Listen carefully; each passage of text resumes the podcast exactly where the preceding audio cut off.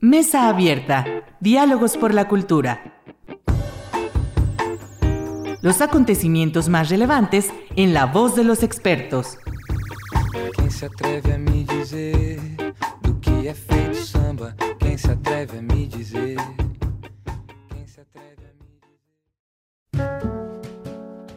¿Qué tal? Muy buenas noches. Bien- bienvenidos a su programa Mesa Abierta, Diálogos por la Cultura. Soy Irlanda Godina para Radio Universidad Autónoma de Aguascalientes.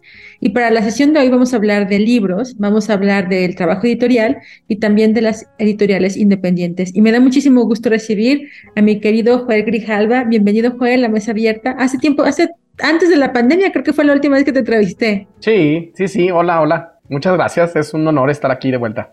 Muchísimas gracias, Joel. Bueno, Joel es, es fundador y socio de Seda Editores. Desde aquí también le mandamos un saludo a Juan Carlos González, que es justamente quien, quien forma parte de esta, de esta editorial que ya tiene, bueno, varios años, ¿no? ¿Cuántos, Joel? ¿Ya son 10 años? Más, tenemos Más. como 13 años. 13 años, bueno, casi le doy a, la- a- los años, sí. Joel, eh, a mí me parece que es muy interesante hablar de lo que está pasando en el ámbito editorial, particularmente desde las editoriales independientes y por supuesto todo el trabajo que hay detrás, ¿no? Creo que eh, hay eh, un, un trabajo que debe de revalorarse, sobre todo porque no es sencillo hacer un libro, creo yo, ¿no? El proceso de crear un libro implica, por supuesto, no solamente en la puesta, el darle la puesta estética, política y artística, ¿no? Sino también conlleva recursos para, para esta elaboración. Cuéntame un poquito, ¿cómo es el proceso que ustedes llevan a cabo para poder elegir hacer un libro y cuál es este proceso eh, que ustedes implementan para dar, para llevarlo a la realidad? Pues mira, efectivamente el- hay una diferencia importante entre un texto y un libro. Un libro es un, es un texto, eh, eh, pensando en libros de este tipo, que pasó por un proceso editorial y entonces se convierte en un libro. El, proceso editorial pues es muy variado, depende mucho del, del texto que estás eh, trabajando, pero en muchas ocasiones el autor lo que tiene es justamente un texto y a veces o no está terminado o hay algunas cuestiones que faltan redondear y el libro termina siendo ya la versión final. Los editores, el, equipo completo de la edición que tiene que ver con editores, correctores, formadores, maquetadores y diseñadores, eh, finalmente construyen o contribuyen a que el texto eh, llegue a su forma definitiva, aunque por supuesto puede haber reediciones y, modificaciones, y esa forma definitiva es el libro. El trabajo editorial consiste justamente en que no te notes, en que el que quien lee sienta que el libro lo está leyendo directamente del autor y que todo el proceso de trabajo que hacemos los editores no se vea, es decir, que, que parezca que no pasó nada en el transcurso. En realidad pasan muchas cosas. Algunas veces eh, se hace un trabajo editorial muy importante que tiene que ver con incluso la reestructuración de un libro. En un poemario, por ejemplo, en un poemario que sea una colección, puedes incluso ayudarle, contribuir con el autor a elegir los poemas que van a entrar, si es una recopilación. Eh, tienes que tener una buena lectura de poesía porque por más bueno que sea un poeta, puede haber un verso en el que tú puedas ayudarle a encontrar una mejor versión o un acomodo distinto o señalarle alguna, alguna ausencia de, versos en algún momento. Entonces el trabajo del editor es, es como el trabajo del lector profesional. Eres un lector que tiene que preocuparse mucho porque lo que haga el autor eh, sea la mejor versión posible de él, sin cambiarlo, sin modificarle su estilo, sin hacerlo de él otro. Con novelas o con literatura narrativa, pues también pasan muchas cosas, ¿no? En, ocasiones incluso un personaje puede eh, quedar débil o eh, si el autor, por ejemplo, empezó a escribir hace cinco años una novela y la retoma cinco años después o tres años después y luego la vuelve a dejar y la vuelve a retomar otro tiempo, luego pueden ocurrir cambios de estilo y se puede notar que el autor ya evolucionó y en su libro pues tiene una parte que está escrita de una manera y otra de otra. Entonces el editor lo que intenta es hacer que un texto que el autor considera terminado realmente llegue a su forma definitiva. Ese es el proceso que hacemos. Claro. Ahora, ustedes eh, tienen, bueno, ya han incrementado la colección de publicaciones a lo largo de los últimos años, ¿no? Es algo que también se, se ha visto de manera más clara, ya no solo a partir del trabajo editorial que ustedes realizan de, eh, digamos que personas que quieren autopublicarse, por denominarlo de alguna manera, sino que ustedes le han apostado a seleccionar eh, escritores y escritoras para publicarles. Aquí mi pregunta sería, bajo qué criterio seleccionan eh, un, un texto, en este caso, para poder darle todo este proceso que bien nos acabas de describir. Originalmente empezamos ofreciendo servicios editoriales. Claro, nacimos con la idea de ser una editorial que solo publicara los libros que a nosotros se nos antojaran, pero lo primero que hicimos fue vender los servicios, es decir, trabajar para otras editoriales o autores independientes y ofrecerles el servicio. Poco a poco fuimos abriendo colecciones que nos resultaban pertinentes en ese momento por el acceso a los autores, por el, mercado. Y recientemente comenzamos a tomar ya la decisión de hacer los libros que nosotros quisiéramos. La, cuestión de nuevo es, este gusto por la lectura y es lo que te hace ampliar o, disminuir los, eh, alcances. Somos lectores y entonces creemos que hace falta nuevamente recopilar, nuevamente ofrecerle a los lectores el, ámbito de la literatura de Aguascalientes. Eh, recientemente decidimos que había suficientes poetas en Aguascalientes para una buena colección y suficientes obras que no habían sido publicadas que lo merecían. Entonces, a partir del gusto, a partir ya del, capricho personal de como editores y la lectura seria, decidimos empezar a publicar una colección de poesía. tenemos ya cuatro ejemplares, cuatro tomos de esta colección. Y la verdad es que en este caso nosotros los elegimos, nosotros decidimos hablar con los poetas y decirle, ¿sabes qué? Quiero un libro tuyo, me gusta cómo escribes, me gusta la poesía que realizas y creo que a nosotros nos convendría tenerte en nuestro catálogo y vamos a intentar hacer lo mejor posible con tu libro. Claro, además, bueno, desde luego estos criterios de selección, ya tú bien nos explicabas, pero también conlleva una apuesta financiera, es decir, el libro debe, debe ser costeado y por supuesto debe ser costeable, ¿no? En ese sentido, ¿cuál es el trabajo que ustedes realizan para pues que financieramente también sea viable, ¿no? Porque requiere, por supuesto, un, trabajo posterior ya una vez que el libro ha sido impreso y está físicamente pues en las manos. Fíjate que tenemos que hacer un, cóctel de, como editorial, ¿no? Tenemos que tener libros esencialmente eh, comerciales, bien hechos y serios, pero esencialmente comerciales. Tenemos una colección de libros académicos que vendemos a alumnos que, cursan las materias de esos libros y esos son los que mejor, mejor funcionan así. Con los libros de poesía el esquema, afortunadamente la modernidad nos permite ya no hacer tirajes de mil ejemplares en una primera tirada, lo que implica también una parte que es esencial para las editoriales, que es la parte comercial, es decir, vender libros. Eh, lo cierto es que nosotros somos una editorial que produce libros y no somos realmente una, unos vendedores de libros. Entonces, la mejor manera de hacerlo es hacer tiradas cortas, aprovechar el, buen recibimiento que han tenido los libros. La verdad es que nos sorprendió. Al principio nosotros apostábamos por un trabajo mucho más lento en el mercado, es decir, apostar por por lo menos salir en ceros y eh, entrar a los catálogos, que la gente sepa que puede confiar en que hay buena poesía en nuestro catálogo y que poco a poco los fueran adoptando y entonces que fuera un trabajo de mucho tiempo, ¿no? El, conseguir que la gente buscara tener la colección completa. Lo cierto es que ha, salido mejor, es decir, todos los cuatro libros que tenemos ahora en, la colección de poesía ya son rentables, es decir, ya por lo menos pagaron el primer tiraje y estamos a punto de sacar segundos tirajes de algunos de ellos. Entonces, esa es la, apuesta, no es la, sinceramente no es el, primer objetivo la, parte comercial, debería serlo, es decir, debería haber un objetivo comercial, hay que hacer sustentable la, editorial y lo es, pero confiamos mucho en la calidad de, los, de los textos y nos ha sorprendido, han tenido muy buen recibimiento y pues hay que desbancar un poquito mitos, ¿no? Sí hay gente que lee poesía, sí hay gente ávida de conseguir libros de poesía y bueno, pues le atinamos en esta ocasión con, con el nicho. Claro, y además algo que también eh, quiero destacar es que la, bueno, la importancia de estas, eh, de estas editoriales independientes, como es el caso de, la tuya, porque finalmente también apuestan a, narrativas distintas, ¿no? Es decir, no son eh, necesariamente las narrativas que están insertas dentro de los ámbitos institucionales, ¿no?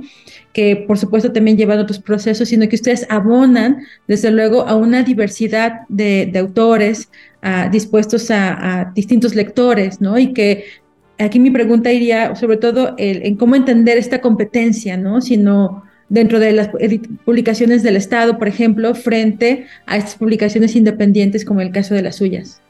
Fíjate que es muy interesante esto de la competencia. El, ámbito editorial es un ámbito muy peculiar, sobre todo de literatura. Eh, me quiero referir a la literatura. Es, es difícil que tengas competencia porque difícilmente el mismo libro va a ser publicado por dos editoriales simultáneamente. Es decir, eh, una novela de un autor X no compite contra una novela de un autor Y porque son dos novelas y son dos autores, ¿no? Entonces, lo cierto es que quizá en, algunos momentos las dificultades que pueden pasar las editoriales, podemos pasar las editoriales independientes frente a las editoriales del Estado, que tienen como función eh, la difusión de la literatura, es en ocasiones la, la, mm, imposibilidad de igualar los, los precios, ¿no? Si las editoriales del Estado subvencionan sus publicaciones, me parece un, gran mérito, es decir, me parece una gran idea. La cuestión es que a las pocas editoriales independientes que lo estén intentando, si una persona solo iba a adquirir un libro, si en este mes solo va a adquirir un libro o solo, solo pretende obtener un libro, pues el libro gratuito o el libro subvencionado probablemente le pase costo a, nuestros libros que no tienen ese tipo de apoyo, ¿no? Entonces, no es propiamente una competencia directa, es decir, ni, incluso entre editoriales independientes, pues no competimos porque ellos tienen sus autores, nosotros los nuestros, y son apuestas diferentes. Sin embargo, creo que a veces podría resultar como, como delicado, pues, el, el equilibrio entre las editoriales del Estado y las editoriales independientes. Las editoriales comerciales, las editoriales grandes, los grandes consorcios editoriales, se mueven de otra manera. Es decir, no, no, la, verdad es que ni nos hacen ruido ni les hacemos ruido porque son esquemas y, maneras de trabajar muy diferente. Creo que en ocasiones podría ser que las editoriales estatales sean las que nos, nos hacen sombra, pero a final de cuentas también son de donde pueden provenir los apoyos, ¿no? Para, que las editoriales independientes eh, se mantengan. Entonces, creo que es un fino equilibrio el que hay que mantener. Claro, porque además, fíjate, eh, recientemente eh, escuchaba yo una, una mesa de diálogo en relación justamente al trabajo, trabajo editorial y alguien, eh, hablaban de los distintos modelos ¿no? en diferentes países de Latinoamérica y hablaban justamente del modelo mexicano en donde el Estado pues es árbitro y, jugador, ¿no? Y que eso pone en desventaja justamente a las editoriales independientes, sobre todo en esto que tú mencionas, ¿no? ¿Cómo compites con los precios de estos libros que ya están subvencionados, ¿no? Y además, de alguna manera, eh, difundir, eh, distribuidos, perdón, a partir de los mismos mecanismos que ya están establecidos dentro de estas mismas instituciones. Sí, quizá, quizá, digo, es que hay muchos esquemas, ¿no? Hay muchos esquemas que se pueden probar y, que podemos sugerir y luego puede haber discusiones entre ellos. Me, parece que la, una manera interesante de trabajo sería justamente la colaboración, es decir, el, el, el aparato de cultura del Estado podría no solo tiene dos ámbitos que tiene dos públicos a los cuales, para los cuales trabajar, para los autores, es decir, las instituciones culturales pueden ser una puerta o una, plataforma para, para, erigirte como autor, es decir, te apoyan como autor, y también para el público, es decir, facilitarle, hacerle asequible un libro. Creo que hay un tercer actor ahí que podría entrar en la ecuación, que son justamente las editoriales independientes, es decir, que el trabajo editorial pasara por las editoriales independientes y entonces no se rompa ninguna de las, de las partes y no existe la competencia. No, no tendría por qué ser toda la producción estatal eh, en colaboración con las editoriales independientes, pero creo que esa sería una manera de incorporar al tercer actor, ¿no? Es decir, puedo eh, brindarle apoyo estatal a los, eh, a los autores, al publicarlos, al, ofrecerles la, la posibilidad de ser publicados, puedo apoyar al público lector al, hacerle asequibles los libros, acercarle los libros, promover los libros, llevarles a los autores.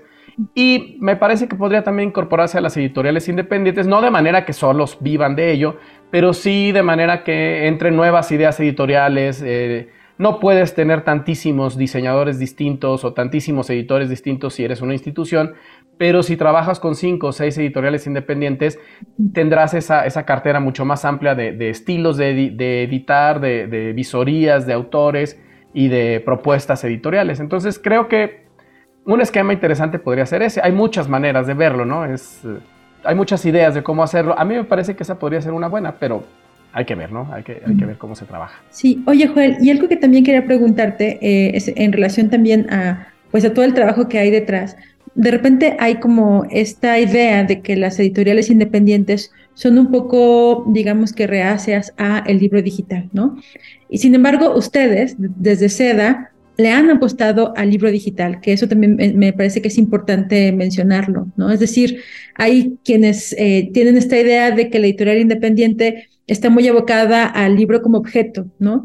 Y que de hecho mucho de la apuesta también eh, que distingue a la editorial independiente con respecto a las grandes editoriales es en el cuidado eh, del papel, el tipo de material que se utiliza, ¿no? Como más como un libro objeto, ¿no?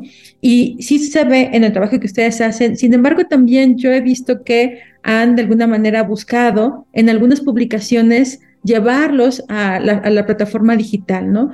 ¿Bajo qué criterio se elige qué libro puede estar en una plataforma digital y qué libro hay que mantenerlo como un libro objeto? Yo, creo que sí es muy importante y es muy interesante la pregunta porque vamos a poner extremos, ¿no? Vamos a poner un libro que sea simplemente texto, que es una novela que no tiene ninguna otra, este, aparato más que el propio texto. Eh, ese es un libro que, no tendría ningún problema en ser digital, es decir, no, no tiene ninguna, ningún, no va a perder nada al convertirse en digital. Pero podemos tener un coffee table book, uno de estos libros de fotografías grandototes que se ponen en los centros de las mesas, eh, cuya uso es, no es para que lo leas de corrido, sino que es para que te sientes y de repente veas un par de fotos, leas un par de comentarios interesantes tienes dos extremos. Un libro que no tendría sentido hacer digital porque no, no es su naturaleza, es un objeto que se consulta, se ve y se, se, trabaja de manera distinta. Y un libro que esencialmente no pierde nada con la incorporación de tecnologías. Podría ser leído en un papiro, podría ser leído en una tableta este, con cera, puede ser leído en un libro de papel o puede ser leído de manera digital sin problemas. Yo creo que, obviamente, estoy hablando de los extremos y tendrás libros en medio. Cuando aparecieron las tabletas, una de las primeras tabletas que apareció, una de las curiosidades que, se ofrecía en la publicidad era justamente cómo hacer estos libros que no sean puro texto con las herramientas, ¿no? Y entonces había libros que venía el texto, pero tenían cositas que podías jugar con ellas o, picarles y caían cosas, o si los agitabas en el, libro pasaban cosas. Creo que no fue, a mí me parecía muy interesante, se me hacía muy bonito, pero creo que no acabó siendo así, es decir, Seguimos teniendo objetos, libro muy interesantes, muy bonitos, grandes, eh, que huelen rico, como dice la mayoría de las personas. Y tenemos libros que son textos, y el texto sigue siendo eh, la esencia de los libros. Entonces, a lo mejor un libro de, de, primaria, un libro de texto de primaria, de matemáticas, por supuesto que está casi en camino a convertirse en un objeto a medias digital, a medias impreso, eh, va a tener juegos, es más fácil aprender si tienes videos, va a incorporar sonido. Pero una novela escrita hace 200 años o una novela escrita este año, yo creo que lo digital solo va a ser la plataforma mediante la que se brinde, pero no se le van a incorporar elementos digitales, ¿no? Entonces creo que eh, si, el libro es eh, susceptible de ser leído, yo creo, si es de puro texto, yo creo que hay que convertirlo en ebook y hacerlo em, adquirible. Ahora, también, pues habla de tu posibilidad, tus alcances. Incluso ni nos vayamos a, la India o a China. Si yo quiero poner un libro de los que editamos en manos de un argentino, ahorita, como, como ocurre actualmente, es muy complicado.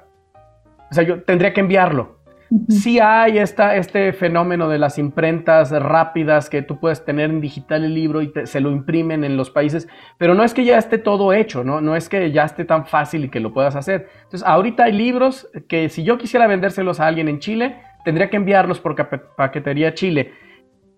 Si lo tienen en digital, el alcance, la promoción que yo le puedo dar a mis autores es mucho mayor. Entonces, pues si yo soy un autor que quiere leer un libro sueco, y me sale 300 o 500 pesos, nada más el envío del libro, más el costo del libro, a lo mejor no, no lo voy a adquirir o no hay en inventario o es un libro raro o difícil de conseguir. Los ebook resuelven esto de una manera maravillosa, ¿no? Estamos a un clic de cualquier libro que se publique en el mundo, por lo menos en el futuro, ¿no? Ahorita todavía hay muchos que no, que no lo están. Entonces, yo creo que, que sí es el futuro. Entiendo la nostalgia de algo que todavía no se pierde, que es el libro impreso, pero el, libro digital no se va a ir tampoco. Pues. Oye, Joel, ¿y eso aplicaría también para el audiolibro? Fíjate que esa es muy, muy buena pregunta porque yo no era fan de los audiolibros. La verdad es que no Yo, eh, eh, de hecho, es una, pregunta que iba a hacer recientemente hacia la, a la gente. Si, si, leer audiolibros eh, se puede decir que se lee. Lo cierto es que yo me acabo de echar dos, mis dos primeros audiolibros que leí, bueno, o que escuché. a mí me gustó mucho la experiencia, mucho la experiencia.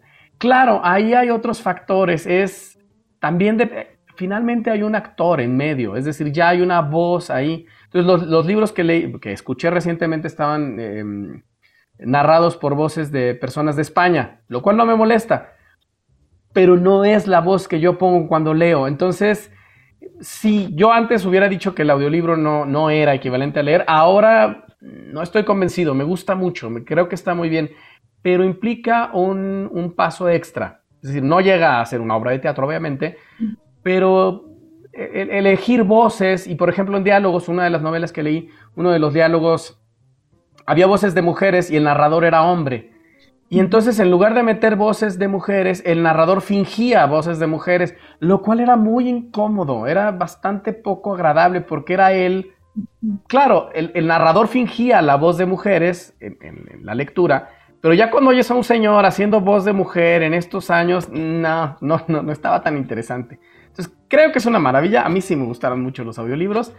No sé si, si, si, eh, si estamos nosotros ya en, vías de ello. Incluso no sé si la poesía sería algo que a mí me gustaría tanto escuchar en lugar de leer, pero mm, no, no cerraríamos las puertas. Es, me parece que es muy interesante. Yo lo estoy disfrutando ahora que estoy aprendiendo a leer. Claro. Oye, Joel, y algo que también, justo ahorita que decías, ¿no? Que llega a otros ámbitos, ¿no? Esta, esta propia lectura. Algo que también quiero destacar del trabajo que han estado haciendo para, espero que bueno, que, les, que, que lo sigan a través de las redes sociales de Seda, Seda Editores, donde pueden informarse de las presentaciones editoriales que, que están haciendo, las publicaciones desde luego, pues es justo llevar los libros a otros contextos. Es decir, la presentación editorial ya no hacerla en este lugar solemne, ¿no?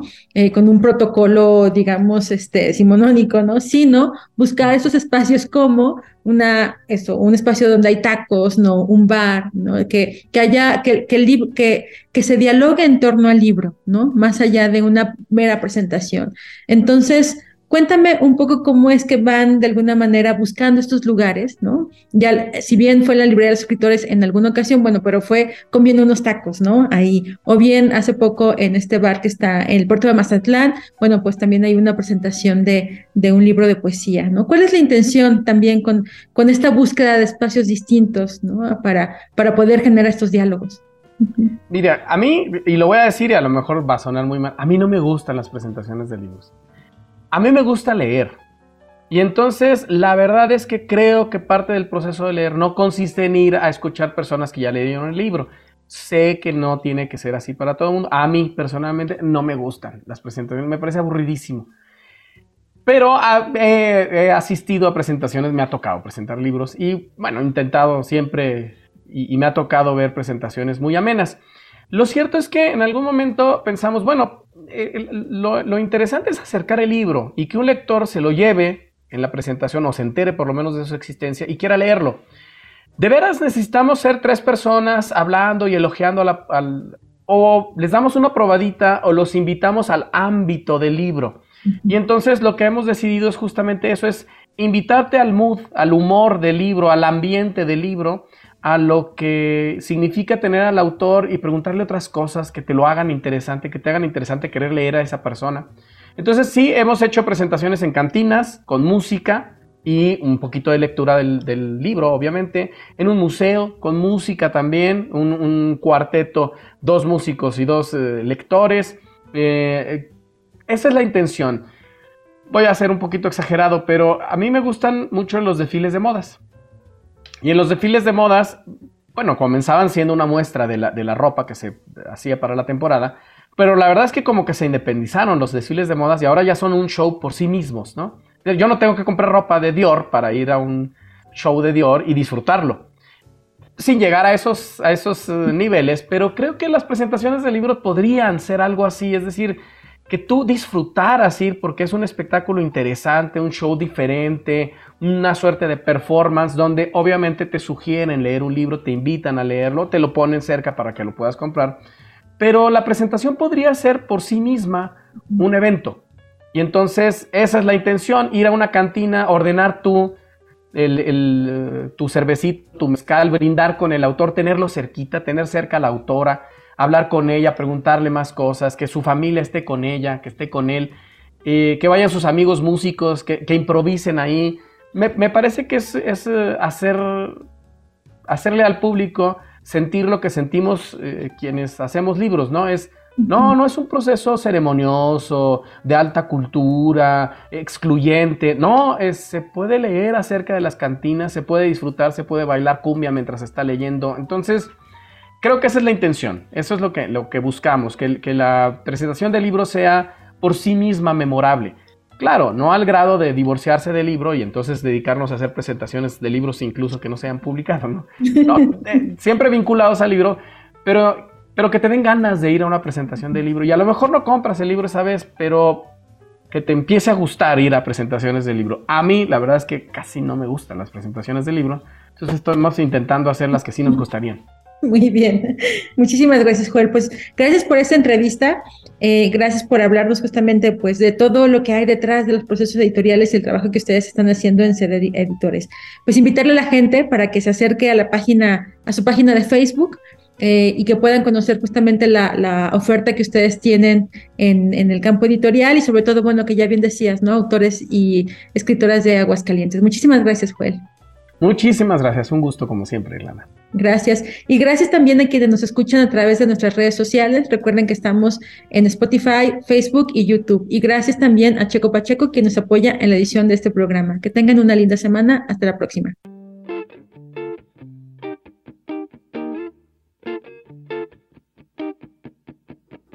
Mesa Abierta. Diálogos por la Cultura.